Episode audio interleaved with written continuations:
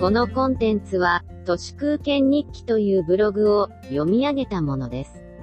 2021年1月8日金曜日、日本の転換点は一体、いつ来るかといえば、歴史を振り返れば、それまで悪者とされていた、若者、バカ者、よそ者が、腐敗したエスタブリッシュメントを物理的に制圧した時です。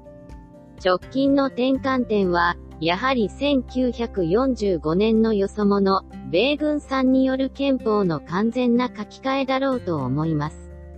新型コロナの感染拡大は今もまだ、無軌道な若者の生徒か、銀座、原宿、六本木でウェイとランチキ騒ぎしているバカ者が悪いとか、欧米からの水際対策がなってない、とか言っている今のところは、まだまだ政財感学マスメディアの朱子学カルトの転化が続いているのだろうなと思います。飲食は20時までということは、裏を返せば20時までは OK っていうことなので、昼間からじゃんじゃん飲める店が、今頃あちこちで出現していることでしょう。5000人以上のイベントはダメだからそれ以下なら強行してしまうと思っていたら、1万8000人規模の大学ラグビー決勝は、予定通り観客入れてやっちゃうぞ、なんて言ってます。お酒は20歳になってからは、成人したら自由に好きなだけ飲んでよし、の意味ですが、それと同じです。制限を切ると、それは奨励に転じます。日本では、経済を回せとなると、いつの間にか飲み会をすることつまり消費活動になっちゃっていますが、本来経済を回すとは、需要を作る活動のはずです。私に言わせれば、都内の飲食店はコロナ前からすでに供給過剰になっていて、しかもデフレや増税で需要が落ちていました。その下がる需要を補っていたのが、インバウンドだったわけで、コロナが悪いというよりは、そもそも変化に乗り遅れていた飲食店が、コロナで苦境にさらされている、そんな感じではないかと思います。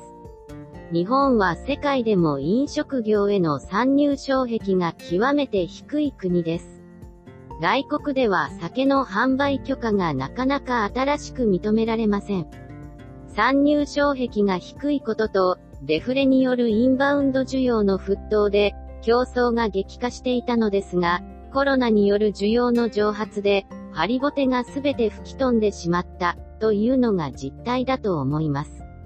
若者に感染が多いのは、彼らが好き勝手に夜遊びしているというよりは、朱子学カルトのシステムでは、ほとんどのめんどくさい現場仕事を若い人に押し付けているからです。彼らはめんどくさい仕事をやらなければ、立場や身分に近づけないのだから、当然他者との接触確率が上がります。飲み歩いている若者が悪いという政財感学マスメディアの見立ては、私に言わせれば、科学を憎む朱子学カルトの間抜けさ炸裂、若者、バカ者、よそ者のせいにしているうちは感染に歯止めは効かないでしょう。それにつけてもスーガーの失語症はひどすぎて、東日本大震災の菅直人の方が人間としてはるかにマシだったと思うのは私だけでしょうか？スーガーは、緊急事態宣言の会見を、私からの挨拶とさせていただきます。で締めくくったり、今の状況が改善されなければ緊急事態の延長もあり得るか、という記者からの質問に対し、家庭の質問には答えられません。などと、トンチンカンナ AI ボット未満の返答をしたり、新型コロナ危機における日本の急所は、飲食店などではなく、こいつの頭の中なのではないかと思ってしまいました。そもそも、罰則を検討すべきは、酒飲んでハメを外す客の方であって、ステーキ会食してたお前も、その一員だろってみんなに思われています。飲食店を救助呼ばわりして、金をくれてやる代わりに鞭も打つぞ、というものの考え方そのものが、サイコパスならでは、だと思います。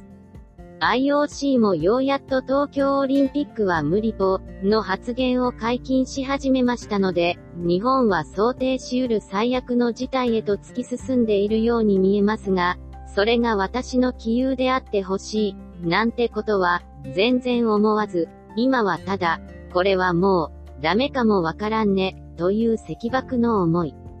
以上、本日も最後まで、誠にありがとうございました。人の行く裏に道あり花の山。